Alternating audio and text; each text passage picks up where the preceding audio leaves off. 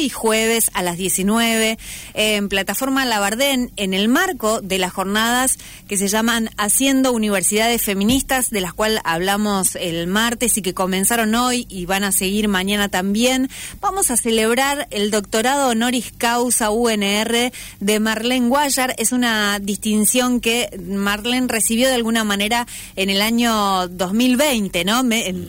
año pandémico. Año COVID. Y ahora que recuperamos así la posibilidad de vernos, de encontrarnos, de, estar así como más cerca, eh, se va a hacer esta celebración que la va a para acá. Pero por supuesto que la va a tener eh, a Marlene Guayar, que es psicóloga social, activista travesti, autora de los libros Travesti, una teoría lo suficientemente buena, y Furia Travesti, diccionario de la T a la T, y que está ya en contacto con nosotros, así que la vamos a saludar. Marlene, ¿cómo estás? Buenos días.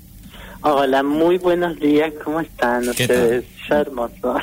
Bien, estamos acá contentes por, bueno, por esta celebración de tu doctorado honoris causa UNR. Nos alegra mucho que, que, bueno, que la universidad te tenga ahí incorporada como, como una doctora honoris causa.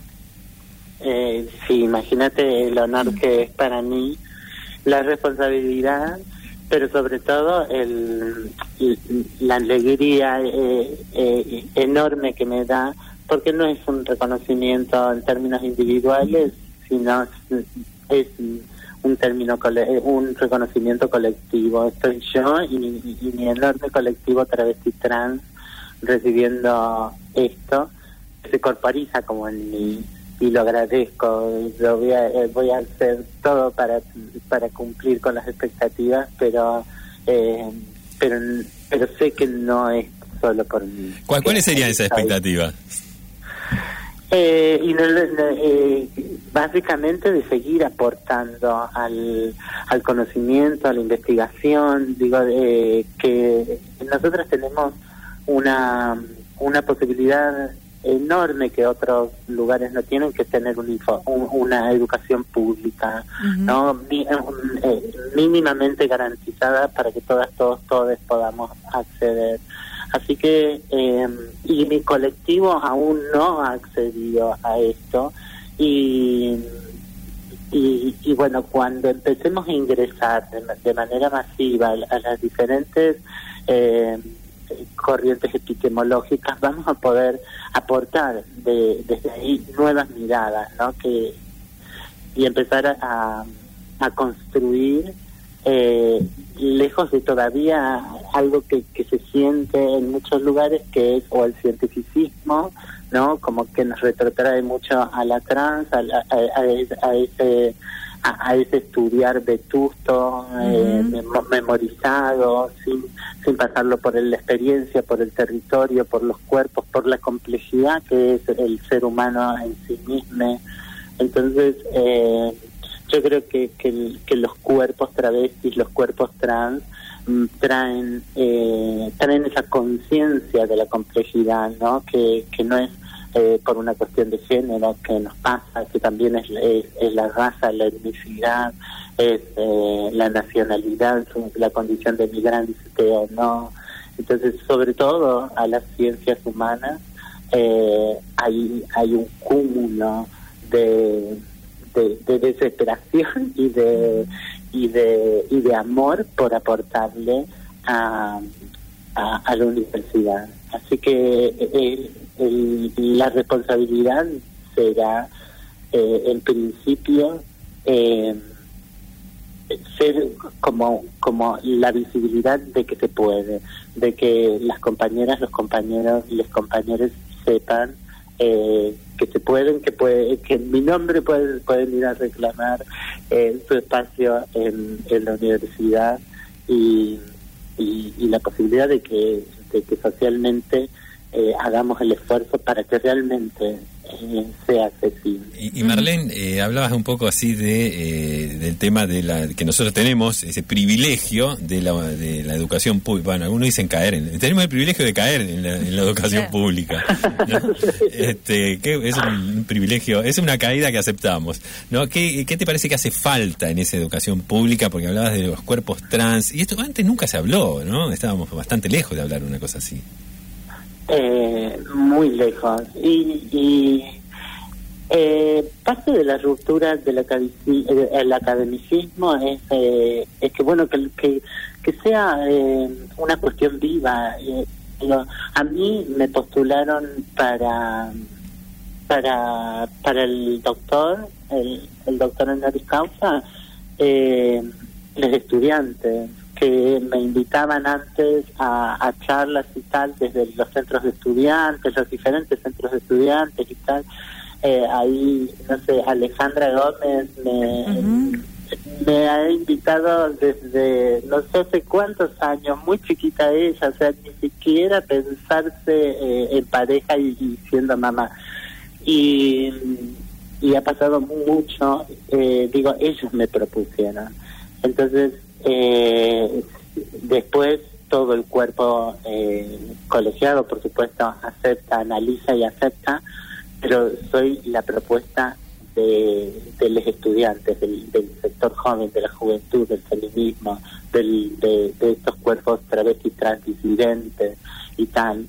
Entonces, yo creo que, que un poquito a las, a las universidades, y no, no, no, por supuesto, no, no estas, pero estas le marcan a, a las demás, a muchas, no sé, en Mar del Plata, que tengo que escuchar horrores cuando me invitan los estudiantes eh, de psicología y de, profesores que les rompen en la cara eh, sin leer trabajos porque el título ya lleva lenguaje inclusivo.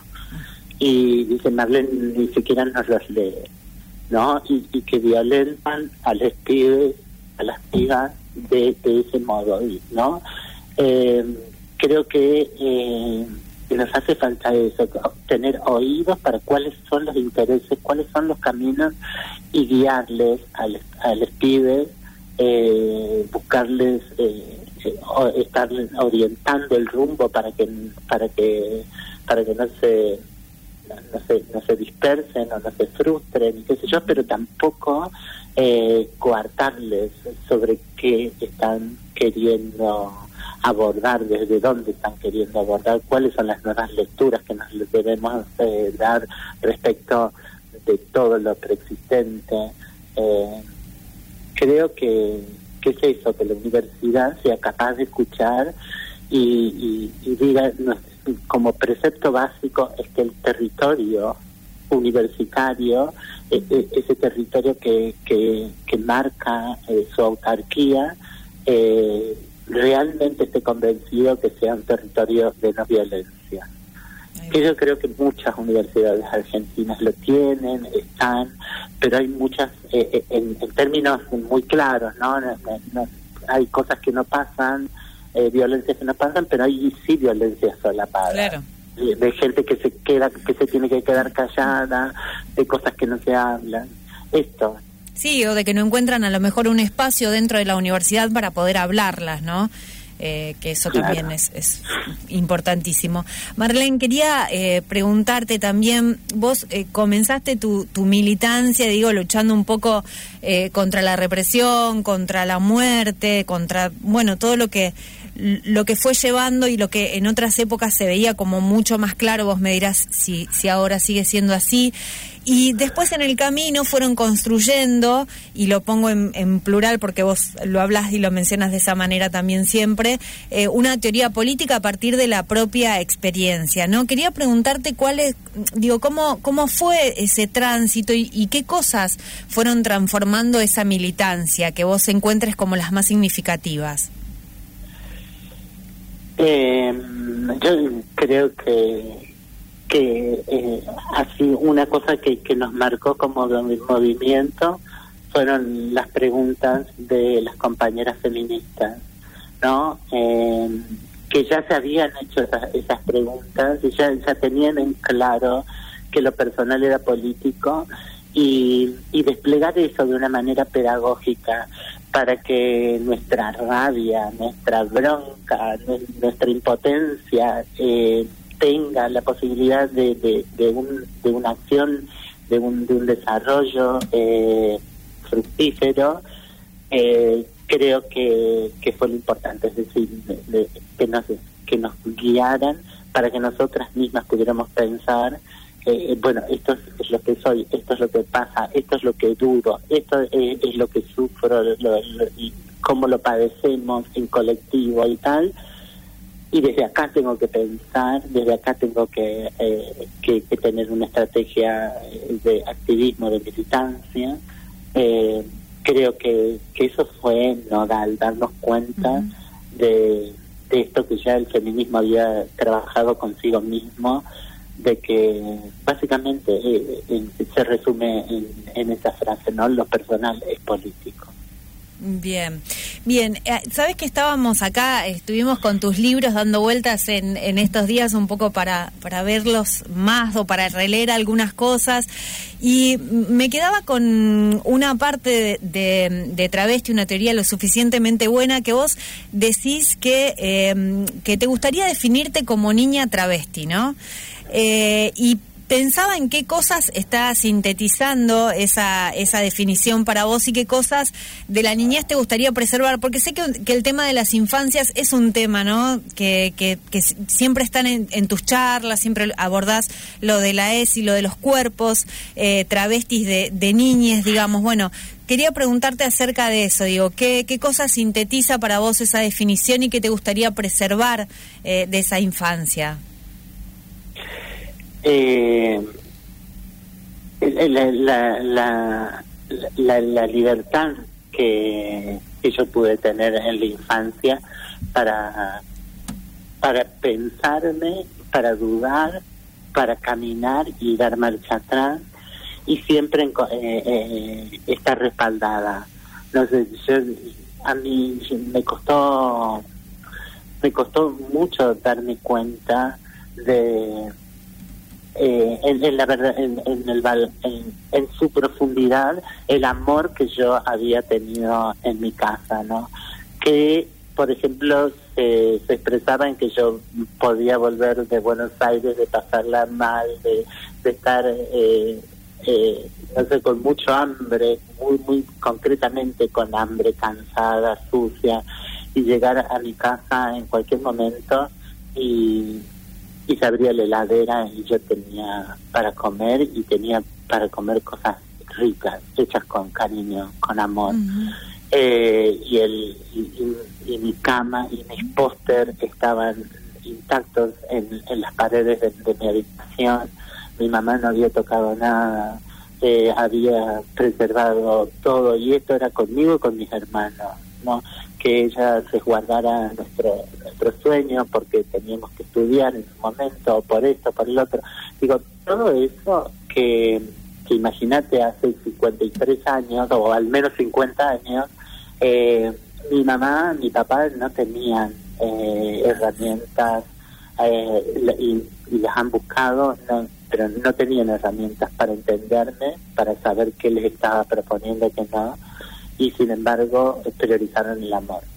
Eh, yo que esa niña, esa niña con esa con esa libertad de pensarse a sí misma es lo que pretendo para los niños, las niñas y las niñas eh, hoy y siempre, que seamos conscientes de que eh, necesitamos una una ley de educación sexual integral, pero que eh, pero que nos equivocamos si no entendemos que en primera instancia una educación sexual integral tiene que hablar y ser consciente de formas de relacionarnos. Son formas de relacionarnos, que después son más específicas y son genitales y son amorosas y son eh, de muchas otras formas, pero que la matriz tiene que ser eh, el amor y el respeto por el otro y por y antes por una misma, por uno mismo, por uno mismo. Entonces, eh, si no partimos de ahí y, de, visibilizarnos, ¿no?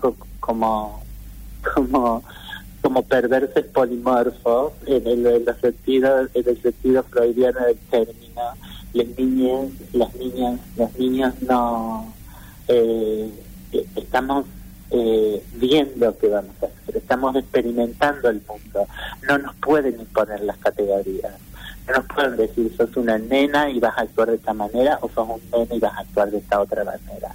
tenemos la, tienen la responsabilidad de decirnos que el fuego quema, que la calle va de la mano con papá, con mamá o con una adulta porque viene un auto y te pisa o, pasan cosas de, ese orden, del resguardo, pero no pueden eh, no, no, pueden manosear eh, cómo queremos ir eligiendo ese objeto de arte que vamos a terminar siendo y siempre en construcción eh, tenemos que, que resguardar eh, eso para, para la infancia, darles la libertad, porque eso que además hoy están reclamando con mucho más fuerza. Cada vez que las, eh, el mundo adulto ha conseguido eh, un pequeño derecho o una pequeña lucidez, una conciencia, son los niños y las niñas, las niñas quienes quienes tienen la, lucidez de de exigirlo, ¿no? Con, mucha vehemencia. Eh, hoy se están planteando, plantando y no quieren comer animales muertos, eh, no quieren, eh, son más conscientes del, ecosistema, eh, se respetan de ellas más allá de los géneros y de los nombres y se cambian los nombres y ellas entienden, ellas entienden entre ellas eh, que es esa la realidad que quieren construir. Y nosotros no podemos intervenir eso eh, de manera negativa, de manera prohibitiva, de manera coercitiva. Eh, entonces las bases tienen que, que, ir por ahí. Tenemos que, que, tener una universidad que prepare docentes, que prepare en las diferentes áreas. Eh, eh, la profesionalidad necesaria para sentarnos con las niñas eh, a ver qué herramientas de las que tenemos me sirven para operar en, esa realidad, digamos, pero no sin escuchar a los niños, no pensando que nosotros sabemos más de ellos sobre ellas mismas. Eh, nosotros podemos acompañar, podemos, podemos guiar, por supuesto que hay una distancia abismal entre la capacidad de una criatura y, una persona adulta y sobre todo una persona adulta que ha estudiado un campo específico, sea cual sea. Pero, pero no, podemos ser soberbios, tener la soberbia de pensar que por eso conocemos de ese niño, de esa niña, de ese niño más que el mismo niño. Marlene, bueno, teníamos muchas ganas de charlar con vos, se nos terminó el programa, por eso no, no podemos seguir, pero de todas maneras vamos a estar esta tarde a partir de las 19, porque además ahí me va a haber una entrevista también, así que invitamos a quienes quieran acercarse, que va a haber una instancia de, entrevista en vivo, ¿no? Sí, y, vamos a festejar también cerrando con Sushi Shop y su banda de colibríes, así que eh, va a ser eh, un, lindo momento para, para encontrarnos, para compartir este honor y causa. Repito, no es mío, es nuestra. Eh, es de la juventud que, que, me, que me ha propuesto y es de, mi, es de mi comunidad. Así que esto, muchísimas gracias a ustedes por el tiempo, por la comunicación y cuando necesiten estoy. Te, mandamos un abrazo muy, pero muy grande, Marlene. Gracias. Hasta la próxima. Chao, chao.